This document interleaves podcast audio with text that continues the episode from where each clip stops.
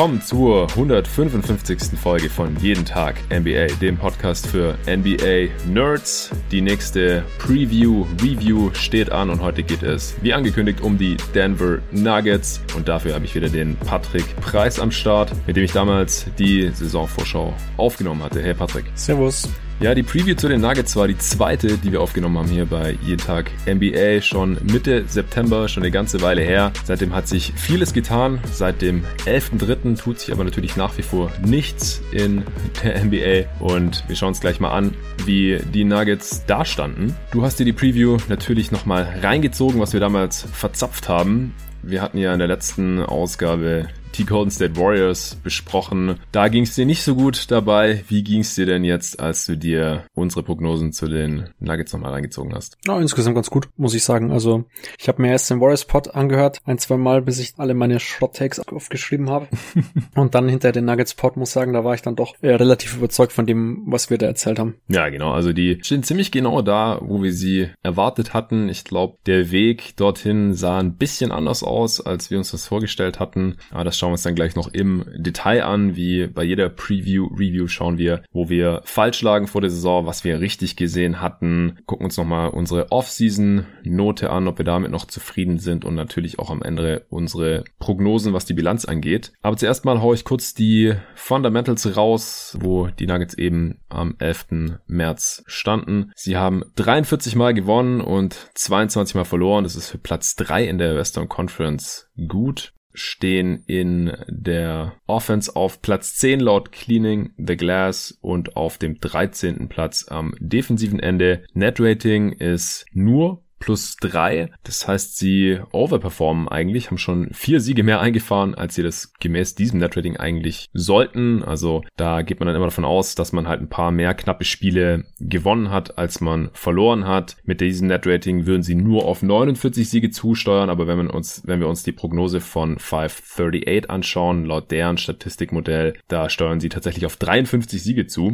denn sie haben ja schon, wie gesagt, ein paar Siege mehr, als sie das eigentlich haben sollten und 538 geht eben auch davon aus, dass sie mit diesem Roster dann am Ende 53 Siege holen würden und eben nicht nur die 49 gemäß ihrem Net-Rating.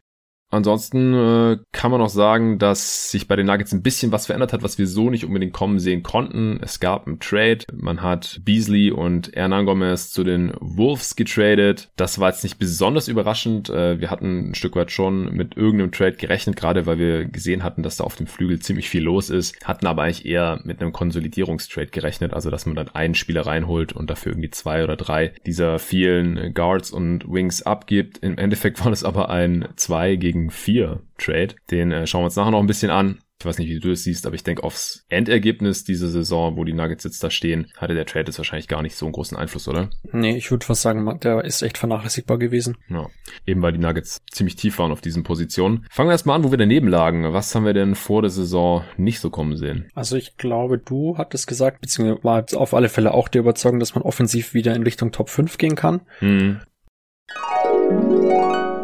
Deshalb denke ich, dass wenn man Platz 10 hält, das durchaus ein Erfolg wäre.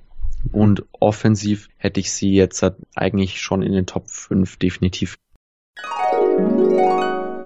Jetzt am Ende war man nur Zehnter laut Cleaning the Glass und Neunter laut Basketball Reference. Mhm. Von dem her, da lagen wir daneben. Was würdest du denn sagen, woran das liegt? Weil das haben wir ja fast ausgeschlossen. Sie waren im Vorjahr auf Platz 6 gewesen. Wir haben gesagt, wir sehen einfach überhaupt keinen Grund, wieso man jetzt mit dem Kader auf einmal abfallen sollte offensiv. Genau, also ich finde, Jokic hat keine so stark überzeugende Saison gespielt wie im Vorjahr zum Beispiel. Ähm, vor allem was eigenes Scoring angeht. Mhm. Ähm, auch Murray hat sich nicht verbessert. Also ich glaube gar nicht verbessert, ehrlich gesagt, kann man fast sagen. Mhm. Da hatte ich mir mehr erhofft und bin auch von mir ausgegangen. Und Gary Harris hat kein Scheunentor getroffen. Der hat äh, 33% Dreier getroffen. Nimmt auch nur noch 3,8 Stück pro Spiel. Und auch ansonsten war das Shooting jetzt teilweise wirklich nicht so berauschend, was die Nuggets da gezeigt haben. Ja, das stimmt. Also da äh, hatten wir uns auf jeden Fall mehr erhofft. Also sie haben auch die fünf niedrigste Dreierrate der Liga und die drittniedrigste Freiwurfrate der Liga. Und das sind halt die zwei effizientesten Würfe, die man nehmen kann. Und davon nehmen die Nuggets halt schon mal relativ wenig. Dreier treffen sie dann halt so im, im mittleren Bereich, Platz 15 bei der Dreierquote, Platz 14 bei der Freiwurfquote. Aber wenn man da halt schon relativ wenige Attempts rausarbeitet, dann schlägt sich das natürlich auch auf die Gesamteffizienz nieder.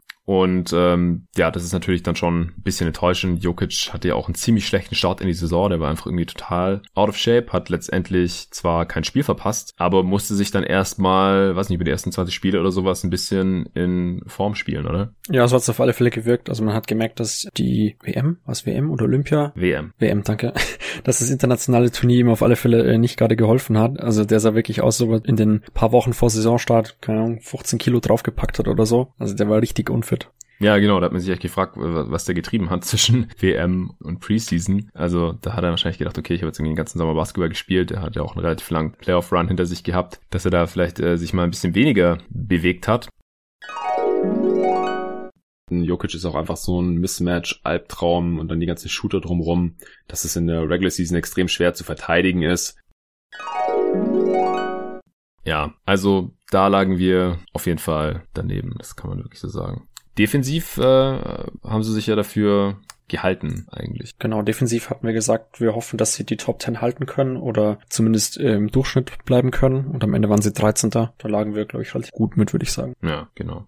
Okay, wo lagen wir noch daneben? Ich habe ansonsten gar nichts mehr rausgeschrieben, wo wir da daneben lagen. Vielleicht habe ich es auch einfach überhört. Ist dir noch was aufgefallen? ja, mir sind so ein paar kleine Sachen aufgefallen, was die Rotation angeht. So. Also ich hatte zum Beispiel gesagt, ich kann mir vorstellen, dass Beasley vielleicht den Starting-Job bekommt. Also wir waren uns natürlich sicher, dass Jokic und Murray starten, aber was dann so auf den anderen Positionen passiert, das äh, wussten wir nicht so genau. Also, dass Millsap startet, das haben wir uns noch gedacht, dass auch ein paar Minuten weniger spielt. Das war korrekt. Er spielt jetzt nur noch 24 Minuten Spiel. Natürlich auch, weil Jeremy Grant jetzt am Start ist, der tatsächlich auch mehr Minuten sieht als er. Auch das hatten wir ungefähr richtig eingeschätzt mit seinen 26, 27 Minuten pro Spiel. Aber vor allem auf der 2 und 3, da auf dem Flügel, wer dann da noch ähm, mit aufläuft oder mit startet vor allem, das war uns nicht ganz klar, wer da wie viele Minuten sieht. Einfach weil die Spieler ja auch, ja, so Richtung One-Way-Spieler tendieren oder halt einen elitären Skill haben und alles andere dann nicht so gut können. Crack natürlich der Stopper auf dem Flügel, vor allem gegen größere Forwards, war mit 10 Minuten pro Spiel eingebucht bei The Athletic, glaube ich. Und wir hatten gesagt, der sollte eigentlich mehr Minuten sehen. Hatte auch im Endeffekt 17 Minuten pro Spiel, aber er hat jetzt auch nicht so die, die große Rolle gehabt, wie er es teilweise ja in den Playoffs noch hatte. Einfach auch, weil er nach wie vor offensiv einfach kein, kein Threat ist. Ist aber auch 19 Spiele immerhin gestartet von seinen 50 Ansonsten, du hattest du mit Will Barton auch als äh, Starter gerechnet gehabt. Äh, das war im Endeffekt richtig. Der ist alle 58 Spiele gestartet. Auch Harris hattest du als Starter gesehen. Der ist alle Spiele gestartet. Ich würde ihn schon als Starter sehen. Also ich weiß, wir hatten auch mal auf Twitter eine längere Diskussion mit Arne Brandt vom Tauchgang, ja. ob nicht lieber Malik Beasley starten sollte. Aber ich finde irgendwie als Spielertyp finde ich passt Harris einfach deutlich besser rein. Er hat die letzten Jahre immer gestartet und hatte auch das Vertrauen vom Coach. Ich hatte halt gesagt, ich kann mir vorstellen, dass äh, Malik Beasley vielleicht auch der Starter wird. Da hatten wir in der Offseason ja auch diskutiert gehabt und überlegt, ob Beasley da nicht vielleicht besser reinpasst. Der hat letztendlich aber nur 18 Minuten pro Spiel gesehen und wurde dann auch getradet, also hatte schon eine kleinere Rolle, als ich das erwartet hatte oder auch ein bisschen gehofft hatte, weil er halt ganz klar der beste Shooter ist von all diesen Spielern und äh, Harris währenddessen ja, wie gesagt, nichts mehr getroffen hat. Natürlich ist Harris halt der sehr viel bessere Defender, was letztendlich sicherlich auch der Grund war, wieso er hier weiter in der Starter geblieben ist. Und ansonsten noch mit dem Trade, äh, wie gesagt, konnte mir sehr gut vorstellen, dass man halt einen Trade macht, wo man aus mehreren Spielern einen macht und vor allem halt einen besseren Spieler macht, irgendwie einen klaren Starter macht. Und der Trade kam, Beasley und Hernan Gomez gingen raus, aber es kam dafür zurück äh, eben Noah Warnley, Kedder Bates Job äh, und ich meine noch ein äh, Pick, oder? Genau, ein First Rounder. Ja, also im Endeffekt halt eben kein Konsolidierungstrade, sondern man hat mehr Spieler als vorher und dafür halt noch ein Pick. Und das hat sich ja im Endeffekt jetzt, äh, hat das Ceiling der Nuggets jetzt nicht angehoben. Also wir hatten zum Beispiel mal den Namen Bradley Beal noch in den Raum geworfen, das war noch vor seiner Extension, da wäre also noch tradebar gewesen. Da waren die Nuggets ja auch mal irgendwie so ein bisschen in Gerüchten drin. Da hätte man natürlich ein dickeres Paket für schnüren müssen. Das war jetzt natürlich nicht mehr möglich, aber es ging jetzt ja nicht mal ansatzweise in die Richtung. Also so gesehen lagen wir da auch ein bisschen daneben. Ja,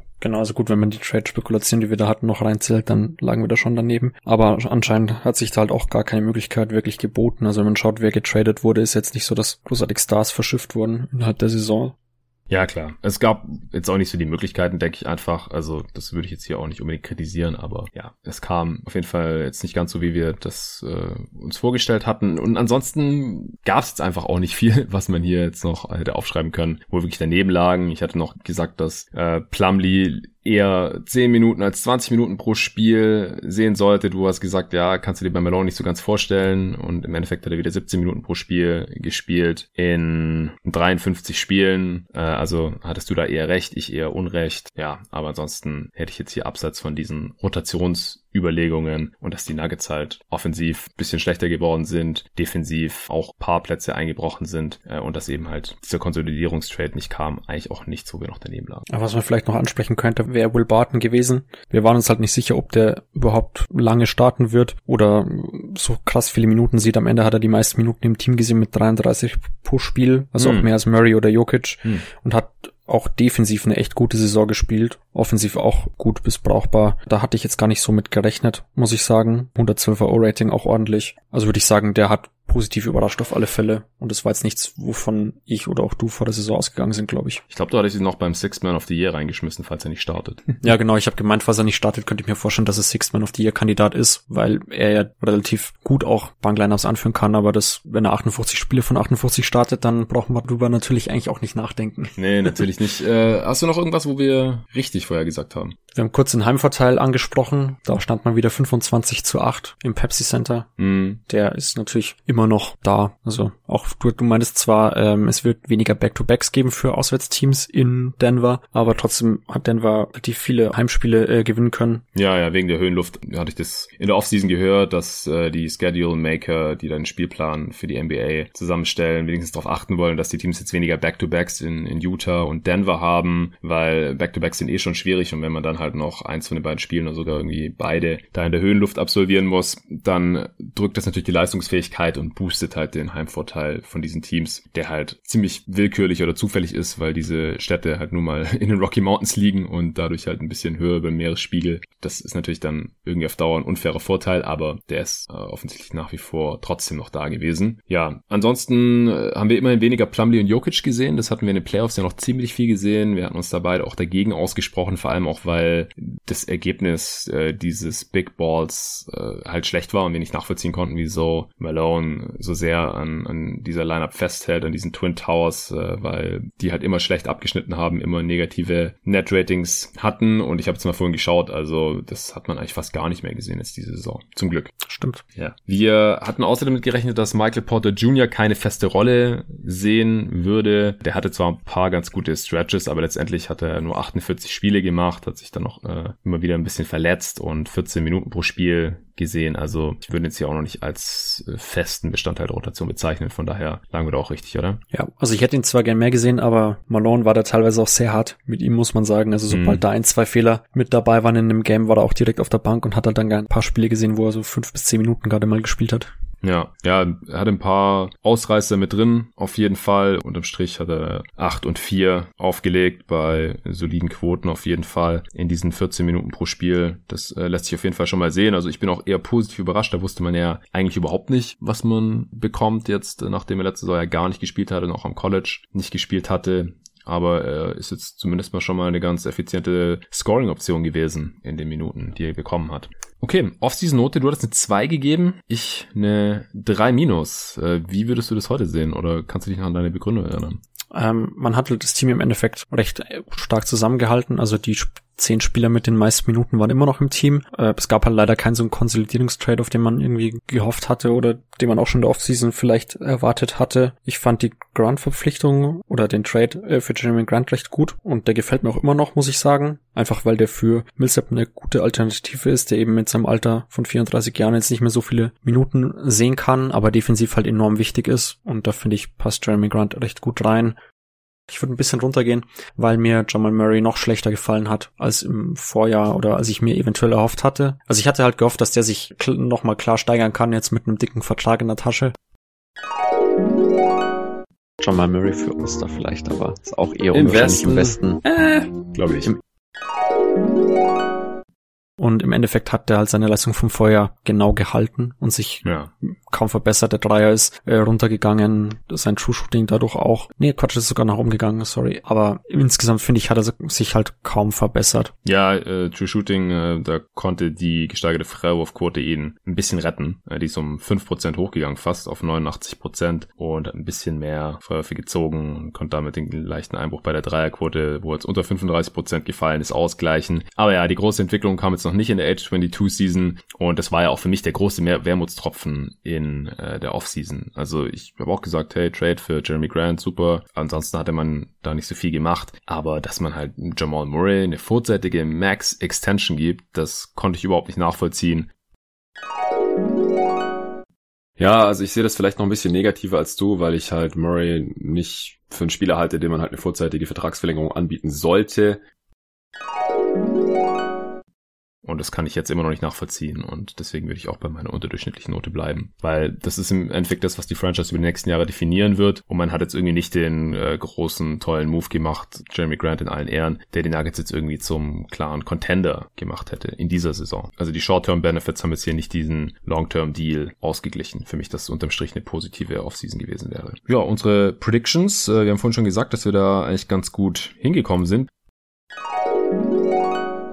Auch wenn sie letzte Saison ein bisschen überperformt haben und laut Netrating eigentlich nur 51 Siege hätten holen sollen und so halt drei Siege mehr geholt haben mit den 54, aber ich sehe sie normalerweise wieder in dieser Range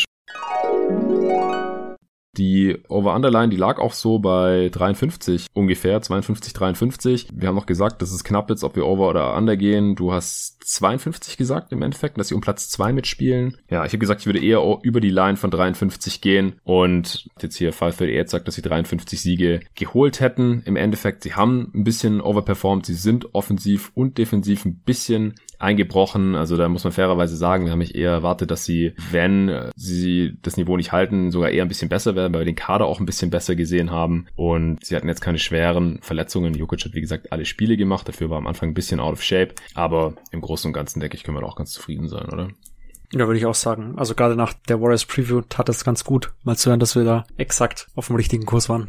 Ja, wir haben auch für die Nuggets noch ein paar Fragen bekommen auf Twitter und weil es jetzt relativ flott ging, würde ich sagen, widmen wir uns denen auch noch kurz. Und zwar, Ed Nathan Newell hat gefragt, äh, haben wir gerade schon besprochen, wie bewertet ihr im Nachhinein die Extension von Murray? In Klammern, ich glaube, ich kann mir schon denken, was die Antwort wird, aber ist für mich ein wichtiges Thema. Ja, also Extension nach wie vor für mich nicht nachvollziehbar, ist zu früh. Man hätte jetzt einfach warten können. Murray ist kein Spieler, dem man die unbedingt geben muss, weil man Angst haben muss, man verärgert den oder sowas haben schon ganz andere Spieler die vorzeitige Extension nicht bekommen. Und im letzten Sommer, wie gesagt, habe ich das weder bei Ben Simmons, aber halt noch viel weniger beim Jamal Murray verstanden. Und du hast ja gerade auch schon anklingen lassen, dass es bei dir ähnlich aussieht. Ja, genau. Mark Lemke hat auch bei Twitter gefragt, Michael Porter Jr. hat sein offensives Potenzial angedeutet, wenn auch nicht konstant. Wie schätzt du sein defensives Potenzial ein? In der Theorie hat er ja gute Möglichkeiten. Ja, wir haben uns da vorhin äh, auch schon ganz kurz drüber unterhalten. Also ich will mir da jetzt nach nicht mal 700 Minuten noch nicht wirklich ein Urteil bilden, ehrlich gesagt. Er hat auf jeden Fall gute Anlagen, weil er einfach extrem lang ist, einigermaßen athletisch. Also ich denke, dass er halt auch in der äh, Liga heutzutage auf jeden Fall dann damit die äh, vier verteidigen kann. Wie würdest du es denn sehen? Du hast auch mehr Nuggets gesehen als ich. Ähm, also ich möchte mir da auch noch keine endgültige Meinung erlauben. Er hat halt viel gegen Bench-Units gespielt, hat von Malone auch ganz oft wenige Minuten gesehen, dann wieder ganz viele, so dass ich jetzt nicht sagen würde, dass man da jetzt konstant was draus ablesen kann. Mhm. Also ich habe mal geschaut, also er hat 20 Spiele gehabt, wo er zwischen 0 und 9 Minuten gesehen hat und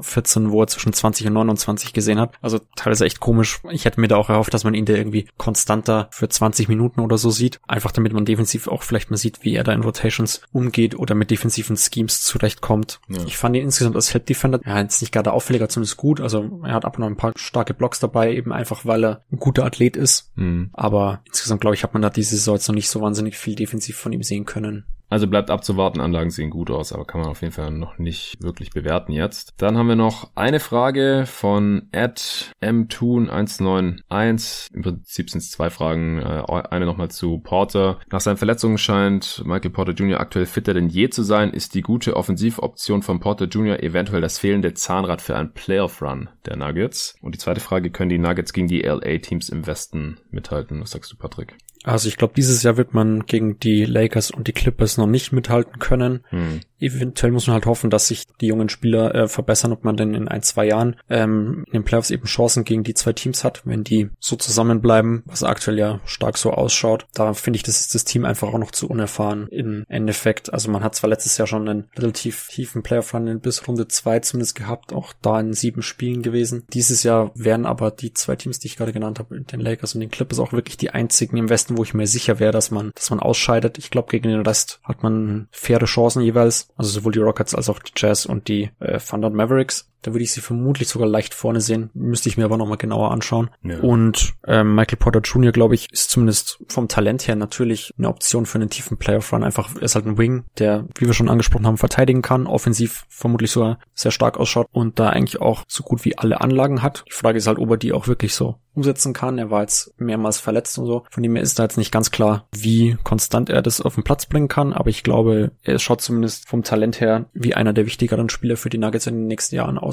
Ja, ich denke aber halt auch, die Betonung liegt ja auf in den nächsten Jahren. Ich würde jetzt von einem äh, Rookie, der wie gesagt halt noch keine 700 Minuten gesehen hat, ist in den Playoffs nicht, äh, würde ich jetzt nicht erwarten, dass er der X-Faktor sein kann oder so. Also, Achso, in dieser Saison sowieso. Ja, ja, das genau. habe ich, also, hab ich falsch verstanden, genau. Nee, nee, also die Frage ist ja, das wäre jetzt Zahnrad für einen Playoff-Run der Nuggets. Also ich gehe schon davon aus, dass diese Saison gemeint ist. Nee, das glaube ich nicht. Ich bin mir gar nicht sicher. Jetzt, wie gesagt, in der Regular Season war eine sehr kurzen Leine, 14 Minuten pro Spiel gesehen. Ich glaube nicht, dass er in den Playoffs mehr spielen wird. Also eher weniger. Ich glaube nicht, dass Malone ihm, wenn es wirklich um die Wurst geht, dann in den Playoffs, wie auch immer der Modus dann da auch aussieht, das müssen wir auch erstmal noch sehen. Vor allem auch wenn es kürzere Serien sind, dann kann man sich da wirklich keine Fehltritte erlauben. Ich denke, da wird auf jeden Fall mehr auf die Veterans vertrauen. Je nach Matchup dann gegen LA wird sicherlich Crack mehr spielen, weil man den einfach braucht defensiv gegen George und Kawhi beziehungsweise LeBron. Einfach weil man da keinen anderen Big Body hat so wirklich. Also kann man natürlich auch irgendwie ein bisschen Grand probieren oder so. Aber Harris ist einfach zu klein und die anderen sind einfach defensiv alle viel zu schlecht. Und Porter Jr. ist halt noch ein Rookie. Also da würde ich einfach defensiv, wir haben vorhin gesagt, Anlagen sehen ganz gut aus. Faktisch waren die Nuggets mit Porter Jr. auf dem Platz, aber defensiv sehr viel schlechter. Also da sticht er wirklich auch negativ heraus. Würde ich jetzt nicht überbewerten. Kleine Sample Size und er hat äh, ja auch viel mit der Bank gespielt und so. Aber er ist jetzt halt auch Millsap, muss man dazu sagen. Das ist vermutlich der beste Defender, den die Nuggets haben. Ja, klar. Also da äh, läuft einiges gegen Porter Jr. natürlich auch, aber Millsap würde ich auch erwarten, dass er jetzt in der Regular Season vielleicht ein bisschen geschont wurde. Man wusste ja natürlich nicht, dass man jetzt hier noch unfreiwillig drei Monate oder noch länger Pause einbaut. Am Ende des Endeffekt sind es ja wahrscheinlich eher viereinhalb oder fünf Monate, wenn es dann irgendwann weitergeht. Deswegen kann ich mir vorstellen, dass Millsap in Playoffs wieder mehr als 24 Minuten sieht, weil er defensiv dann auch mehr gebraucht wird und so und dann gehen die Minuten von Porter Jr. höchstwahrscheinlich eher runter, weil auch offensiv, wie gesagt, er war jetzt effizient, aber halt auch unkonstant und das kann man sich halt in Playoffs dann tendenziell nicht erlauben. Gegen manche Teams würde ich die Nuggets auch favorisiert sehen, das hast du ja gerade auch schon angesprochen, also gegen die Thunder zum Beispiel auf jeden Fall und dann äh, muss man es natürlich auch gucken, wie es da weitergeht. Also ich hoffe auch, dass es irgendwie ein paar Spiele vorher gibt, dass die Teams sich ein bisschen einspielen können, dass man ein bisschen Gefühl dafür bekommt, wie fit die Spieler auch sind und so weiter. Gegen Houston, Utah äh, könnte es spannend werden, aber gegen die Teams aus LA ist das Matchup auch einfach zu schlecht. Okay, das äh, waren jetzt auch schon wieder die Fragen zu den Nuggets und somit hat der Pod jetzt hier auch eine solide Länge erreicht. Vielen Dank für die Fragen. Wie gesagt, haut gerne Fragen raus, wenn ihr welche habt zu den Teams, die wir jetzt noch nicht besprochen haben. Der aufmerksame Hörer kann äh, sich ja ausrechnen, welche Teams das sind. Ansonsten gibt's auch immer auf Twitter noch einen separaten Aufruf vor der jeweiligen Aufnahme. Dann könnt ihr die Fragen da reinhauen oder mir schicken. Jeden Tag NBA at gmail.com. Ihr könnt auch Patrick auf Twitter folgen unter at patrick-preis. Vielen Dank dir, Patrick. Vielen Dank fürs Zuhören und bis zum nächsten Mal nächsten Mal.